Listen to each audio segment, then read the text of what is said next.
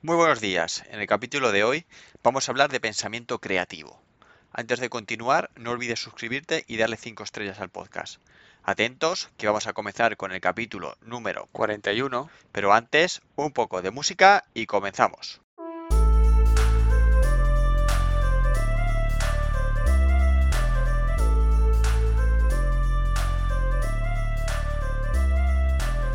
Muy buenos días a todos, bienvenidos.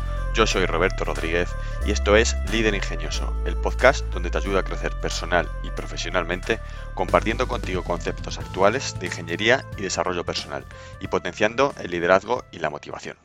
Comenzamos el capítulo analizando qué es el pensamiento creativo.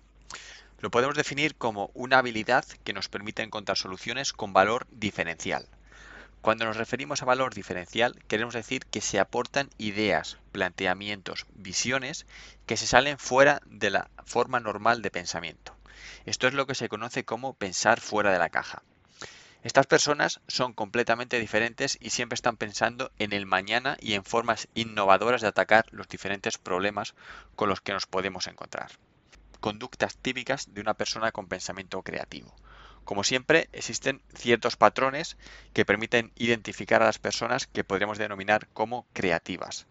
Estas conductas son realizar sugerencias sobre formas diferentes de realizar ciertas acciones, siempre enfocados en mejorar. Cuando digo mejorar es reducir tiempos de ejecución, disminuir recursos, aumentar velocidad.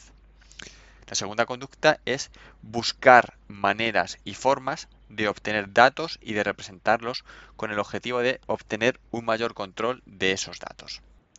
La tercera conducta es motivar a realizar diferentes concursos o reuniones en los que todos aporten ideas, den su punto de vista con el objetivo de mejorar.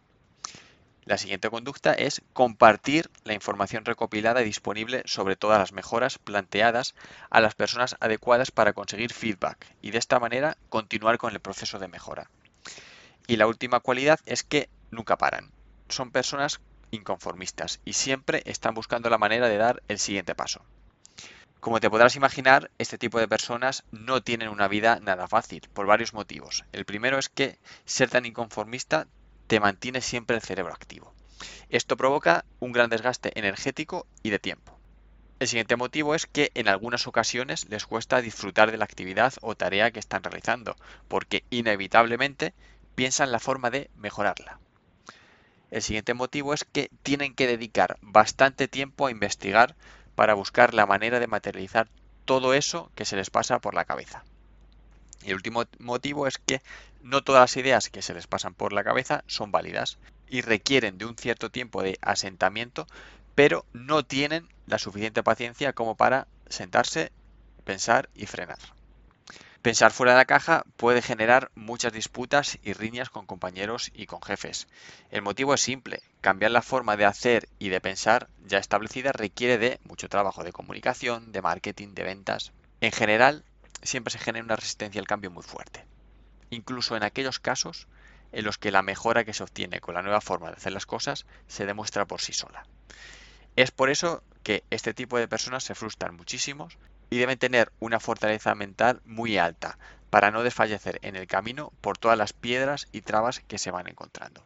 La comunicación tiene un papel muy importante y no solo aplica a las personas con capacidad de realizar pensamiento creativo, también aplica a todos nosotros. Comunicar nuestro mensaje de una forma clara y efectiva requiere de práctica, habilidad y claridad.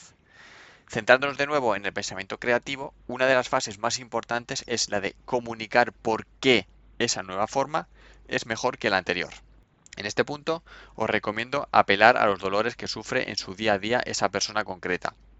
Y vosotros sois los responsables de darle esa pastilla que le quitará esos dolores. Obviamente nadie quiere tomarse una pastilla y menos si no es el médico quien se lo receta.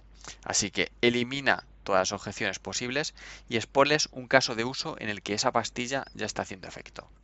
Todo esto se realiza a través de la comunicación, de ahí su importancia. Una buena idea mal comunicada no queda en nada. Una mala idea muy bien comunicada puede convertirse en algo increíble. Para cerrar el capítulo, os lanzo la siguiente pregunta. ¿Cuántas personas conoces con pensamiento creativo? Hasta aquí el capítulo de hoy. Muchas gracias por estar al otro lado. Recuerda que puedes seguirme en LinkedIn, busca Roberto Rodríguez López. ¿Por qué? Porque ahí comparto todas las novedades del blog y del podcast. No olvides suscribirte dándole al botón de seguir en la plataforma en la que lo estés escuchando. Apple Podcasts, Evox, Google Podcasts, Spotify. Y para terminar, quería dar las gracias a todos aquellos oyentes que nos escuchan tanto en Europa, en América Latina, en Estados Unidos y en otros sitios del planeta. Muchas gracias a todos.